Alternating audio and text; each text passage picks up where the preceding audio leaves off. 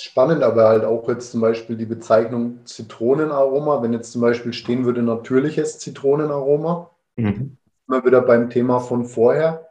Ich mhm. glaube, das, das würden viele Verbraucher positiver erachten, als wenn jetzt draufsteht Zitronenaroma. Ja. Also ich wäre jetzt auch nicht zwangsläufig draus gekommen, drauf gekommen, dass wenn Zitronenaroma steht, dass es dann wirklich aus der Zitrone kommt. Ja, also wenn natürlich dabei steht, dann ist das ein Stoff, der ist bioidentisch zu dem, was in der Natur kommt. Also deswegen natürlich, aber es ist halt, ja, das ist der Unterschied. Und das ist, äh, eigentlich ist das halt auch Verbrauchertäuschung und sollte nicht sein. Schnell, einfach, gesund. Dein Gesundheitskompass. Wir zeigen dir, wie du schnell und einfach mehr Gesundheit in dein Leben bringst und endlich das Leben führst, das du verdienst.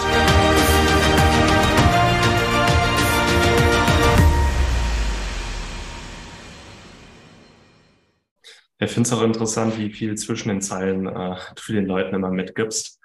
Und wer das nochmal in Ruhe nachlesen möchte, den Artikel verlinken wir auch unter dieser Episode. Ich glaube, das ist auch schnell einfach gesunde.de slash gesunde Ernährung. Ähm, noch was? Ja, ähm, bevor wir zum Ende kommen, wir haben jetzt mal die wichtigsten Sachen angesprochen. Fällt dir noch irgendwas ein, was zum Thema passt oder gerne raushauen möchtest? Ja, halt, da bin ich in dem Artikel auch noch drauf eingegangen, und zwar beim Thema Zusatzstoffe. Das mhm. ist generell auch nochmal ein sehr großes Thema. Ähm, und sehr spannend dabei ist, dass es halt auch einfach sehr viel, es gibt mehr Stoffe, die nicht deklarationspflichtig sind, als Stoffe, die ähm, deklarationspflichtig sind. Und es gibt halt auch zum Beispiel bei den Zusatzstoffen eine Entwicklung. Also eben kein, kein Mensch und auch kein Konzern hat Interesse daran, negativ in der Presse aufzutauchen. Mhm. Und wenn jetzt zum Beispiel irgendein Stoff in Verruf gerät, als zum Beispiel Zucker ist schlecht, mhm. so, die, ich stelle jetzt einfach mal die Aussage in den Raum. Und jetzt gibt es halt Lebensmittelhersteller, die zum Beispiel nur Süßgetränke verkaufen. Und Zucker ist ja jetzt auf einmal schlecht. Und es hat zum Beispiel dazu geführt, dass in den meisten Süßgetränken Zucker durch Glucose-Fructose-Sirup ausgetauscht wurde. Mhm. Und man hat halt festgestellt, dass das nochmal deutlich ähm, schlechter ist für den Körper, weil es ein, ein, ein, Einfachzucker ist. Das heißt, der Zucker ist sofort ähm, resorbierbar vom Körper, lässt den Blutzucker noch viel schneller ansteigen als normaler Haushaltszucker. Ähm, und er ist weniger süß. Das heißt, damit die Limonade gleich süß ist, brauche ich mehr davon.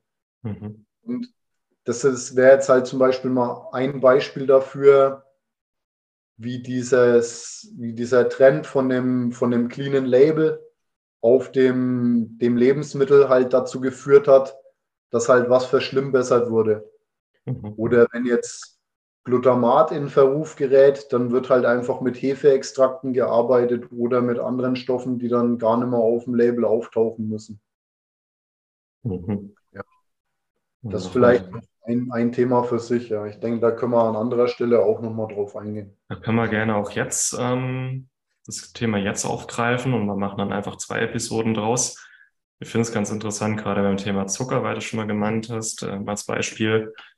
Ähm, es gibt 20 verschiedene Bezeichnungen für Zucker oder Saccharose ähm, oder ähnliche Sachen wie High Fructose Corn Syrup. Und da den Überblick zu behalten als Endverbraucher, wenn du nicht gerade Chemie studiert hast oder Lebensmittelchemie, das ist ähm, nahezu unmöglich. Oder wie du sagst, Glutamat, Hefeextrakt, Klassiker. Fallen dir noch so ein paar prominente Beispiele ein, die einfach, äh, einfach schön Färberei ist? Ja, halt auch zum Beispiel der, das Stichwort natürliche Aromen. Mhm. Also der Unterschied zwischen einem natürlichen und einem künstlichen Aroma ist, ähm, ja, das kannst du wahrscheinlich besser erklären als ich. Das eine ist halt ein naturidentisches Aroma, das heißt, es kommt so in der Natur auch noch vor und wird dann halt einfach chemisch nachgebildet. Mhm. Und dann steht halt drauf natürliches oder naturidentisches Aroma. Und bei, und es, wenn jetzt drauf steht künstliches Aroma, dann wird, dann kann es halt auch sein, dass das ein Molekül ist. Das schmeckt jetzt nach Erdbeere, aber das mhm. kommt jetzt so in der Natur nicht zwangsläufig vor. Mhm. Eins der bekanntesten Beispiele in dem Bereich ist wahrscheinlich das Vanillin. Also Vanillin ist Vanillearoma äh, und wie das, das wurde früher sehr häufig in ähm, Babynahrung verarbeitet. Mittlerweile darf man das nicht mehr. Ähm, und zum Beispiel unsere Generation oder auch meine Generation, wir wurden noch sehr stark auf dieses Vanillearoma geprägt. Mhm. Und ähm, Vanille ist ja sehr, ein, ein sehr teures Produkt, also wenn man jetzt echte Vanille hat.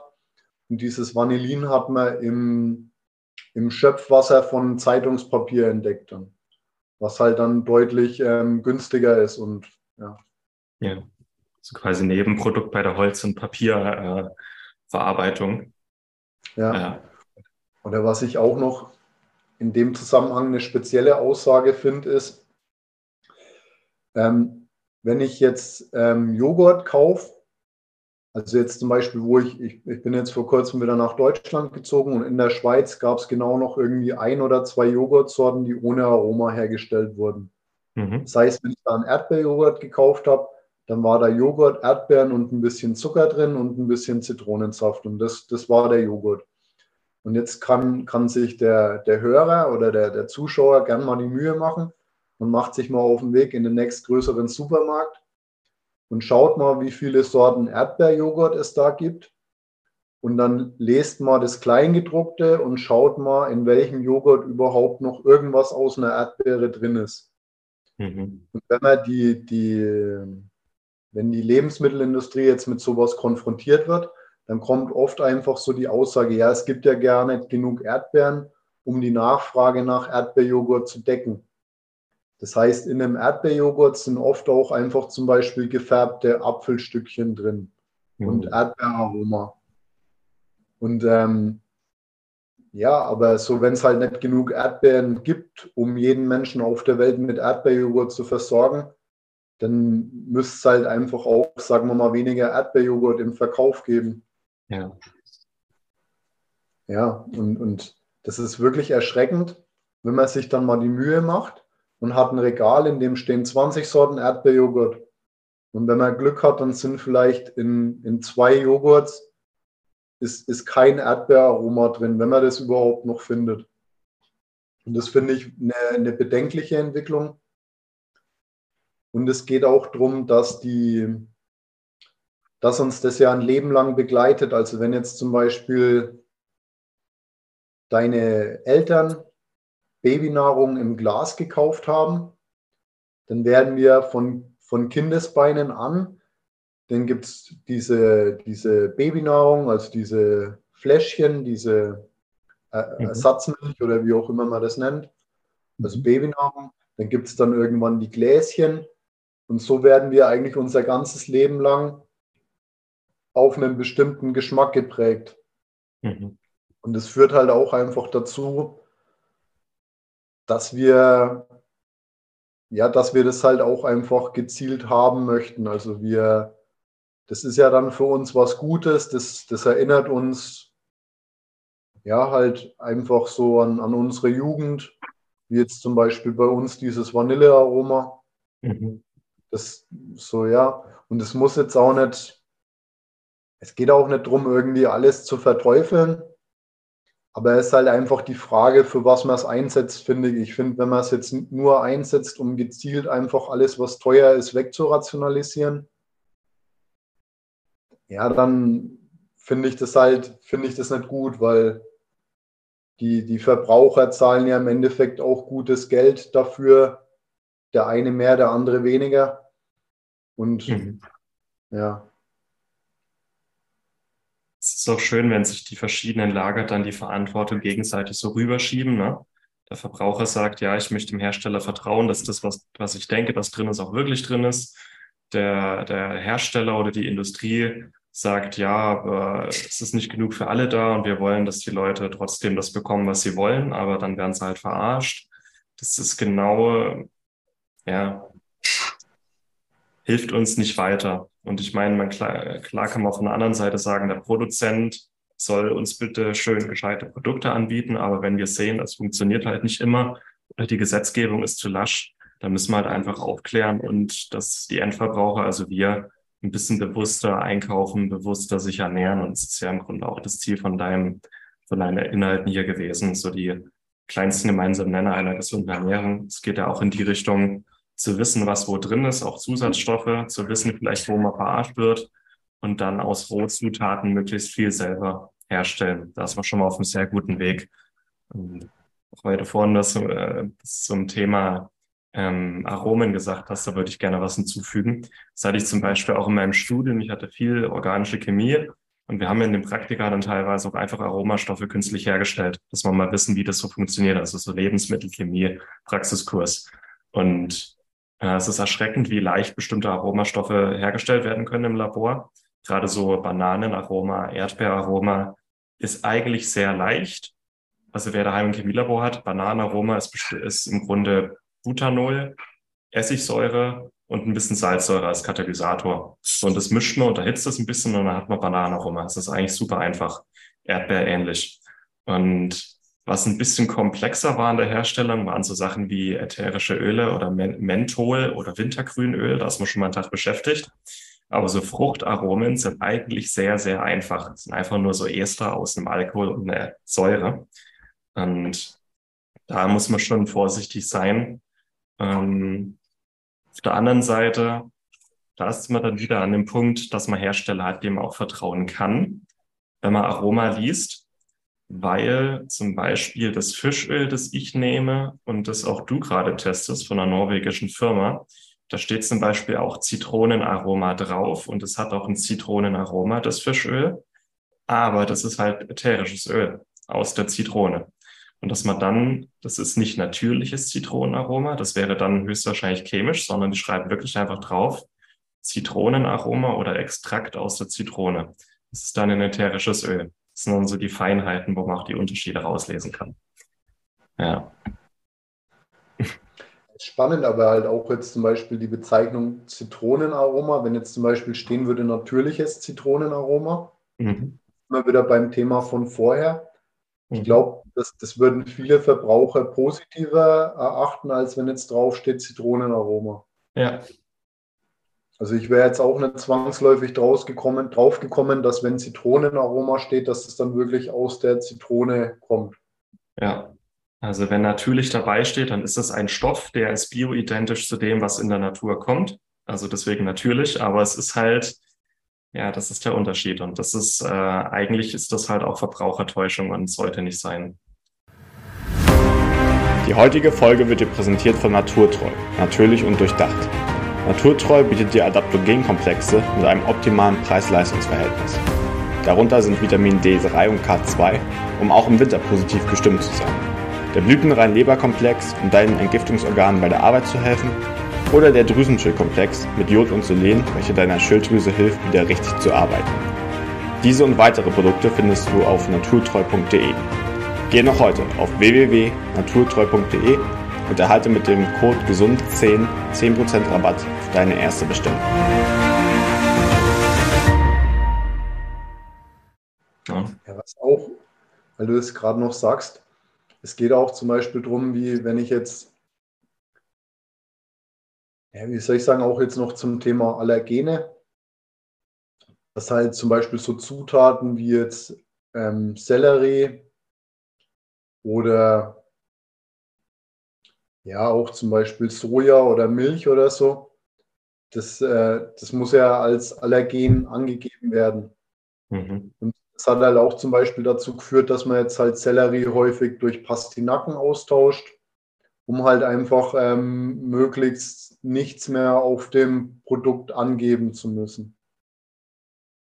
Wie immer. Ja, also eben, es, es gibt auch für also auch gerade in der Lebensmittelbranche gibt es halt auch gezielt Produkte, die halt damit Werbung machen, dass halt, ähm, dass man davon nichts angeben muss. Also es wird halt genauso irgendein Brühenpulver verwendet, aber dieses Brühenpulver wurde praktisch so hergestellt, dass dann nichts mehr drin ist, was, was halt dem Endverbraucher erkenntlich gemacht werden muss. Und was ich auch noch ein spannendes Thema finde, ist, wenn sich jetzt jemand die Mühe macht und kocht wirklich alles frisch und verzichtet komplett auf Zusatzstoffe, dann ist es auch mittlerweile so, dass die, dass die Leute eher ablehnen. Also die finden es dann nicht so gut, weil sie das halt auch einfach nicht mehr in der Form kennen, wie wenn halt zum Beispiel noch ein bisschen was von diesem Produkt drin ist. Mhm. Und das finde ich halt auch spannend. Ja, halt, wenn, ich hatte hat früher auch Bekannte, der, der war da halt recht radikal.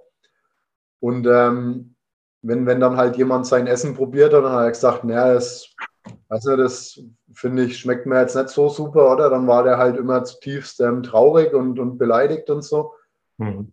Deswegen finde ich halt auch generell so, wenn man das halt in einem vernünftigen Maß einsetzt, halt auch zum Beispiel wie jetzt in der Haushaltsküche. Ich finde es jetzt nicht verwerflich, wenn man irgendwie eine frische Knochenbrühe macht und dann schmeckt man das halt einfach noch ein bisschen ab. Und wenn man da jetzt zum Beispiel noch ein Stückchen Brühwürfel mit reingibt, dann, dann ist das halt so. Also ich meine, das, das ist jetzt deswegen nicht, nicht zwangsläufig schlechter. Aber ich finde es halt schade, wenn man jetzt nur Wasser mit Brühwürfel aufkocht und hat dann das Gefühl, man, man isst irgendwas Tolles. Mhm. Ja. ja, prima.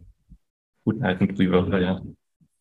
Und ein anderes Thema sind halt eben die sogenannten Nicht-Zusatzstoffe. Das sind Stoffe, die müssen dem Endverbraucher gar nicht angegeben werden. Hm. Also allein bei Brot gibt es, soweit ich weiß, über 30 verschiedene sogenannte Nicht-Zusatzstoffe, die dem Verbraucher nicht offengelegt werden müssen.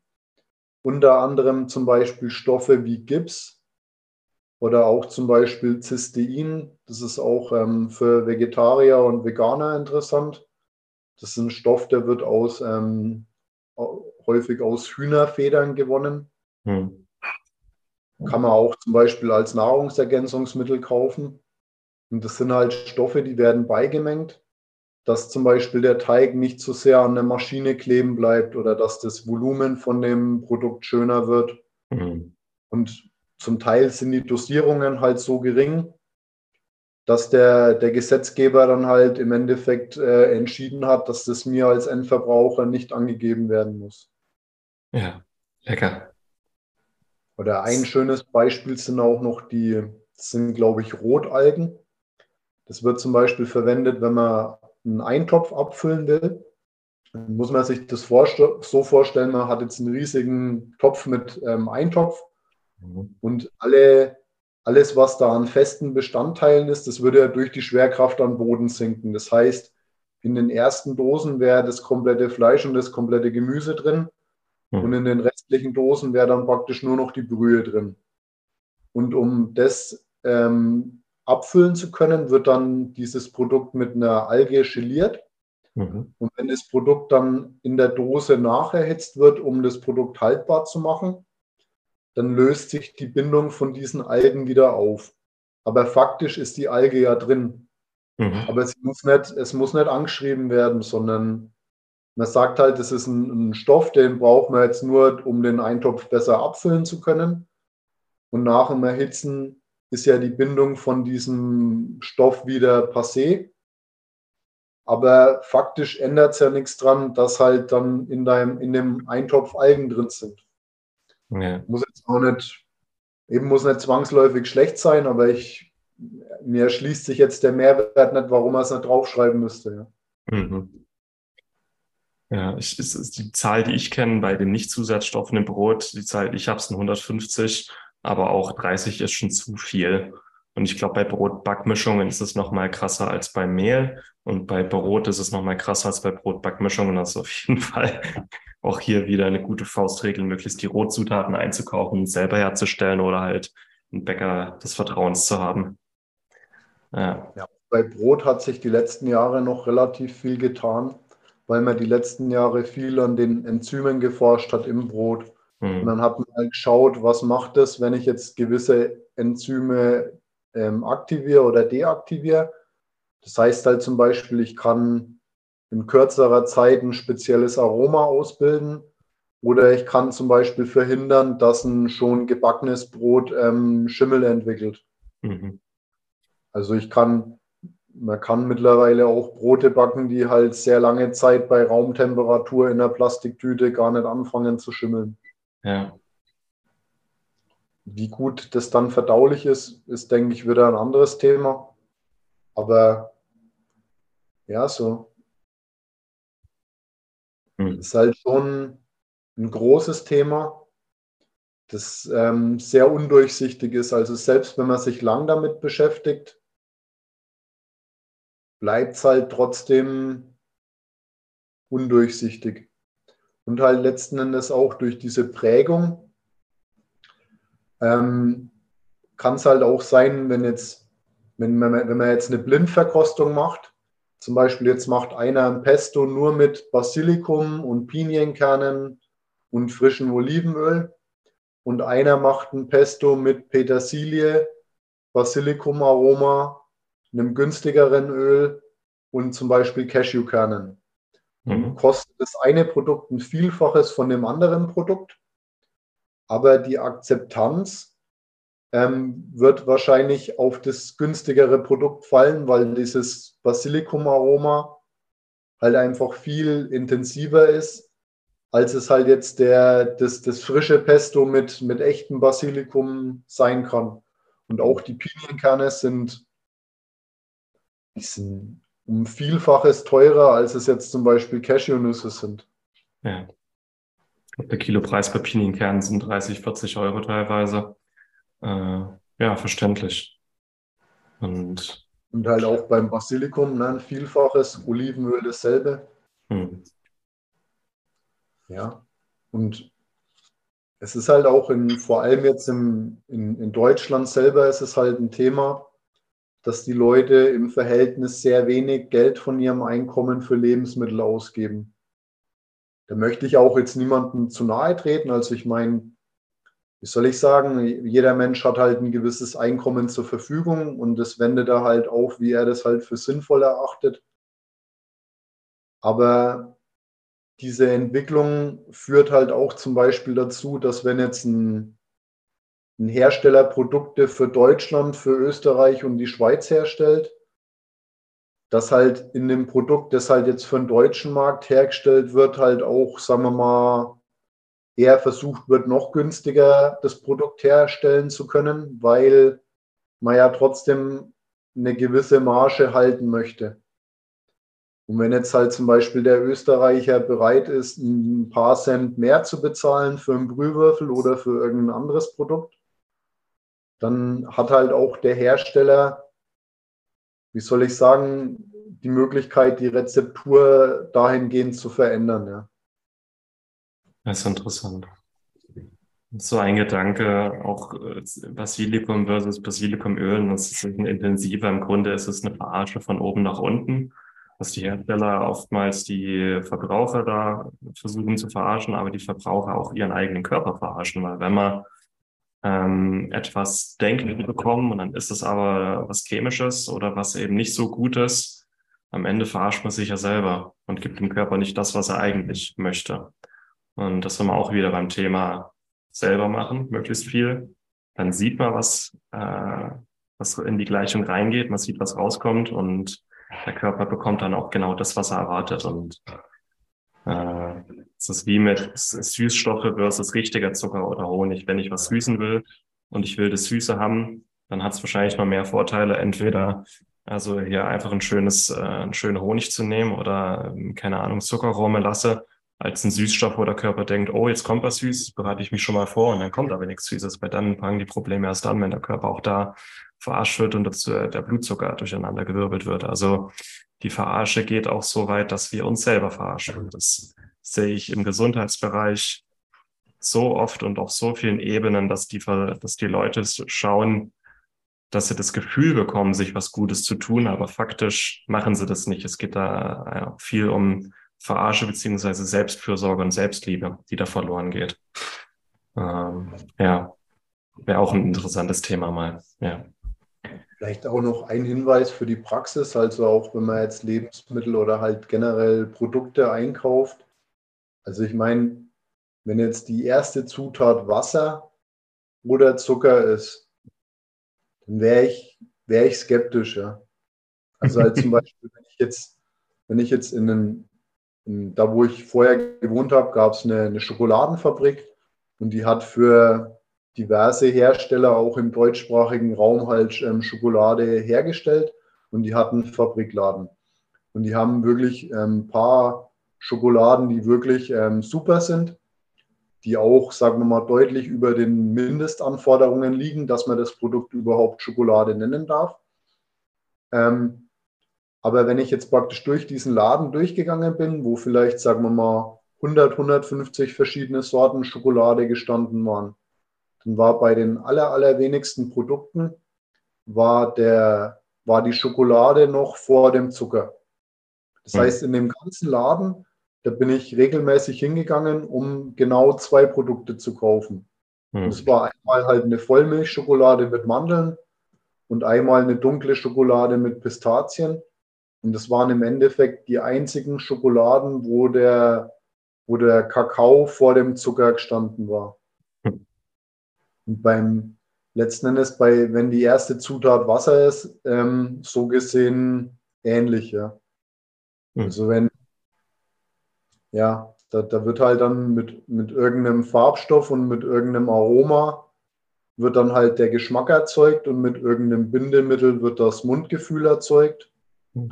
Und so kann ich halt sehr günstige Produkte herstellen und wenn ich jetzt schon nur auf diese zwei Sachen, Sachen achte, wenn ich einkaufen gehe, dann ähm, fallen auch schon mal sehr, sehr viele Lebensmittel weg. Also. Ja, cool. Felix, ich würde gerne noch eine Stunde mit dir reden. Ja. Aber Essen ist fertig.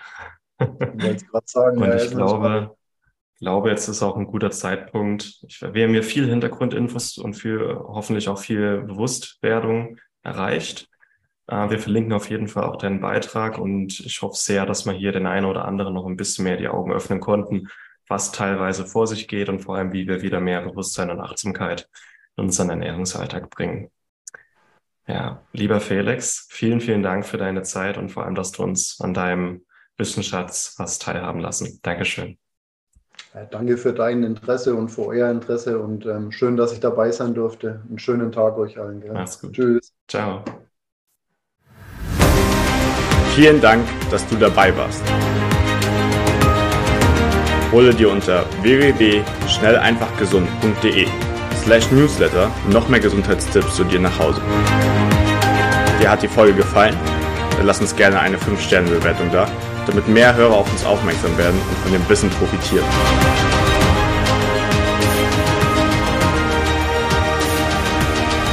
Wir wünschen dir eine gesunde Woche. Dein SEG-Team.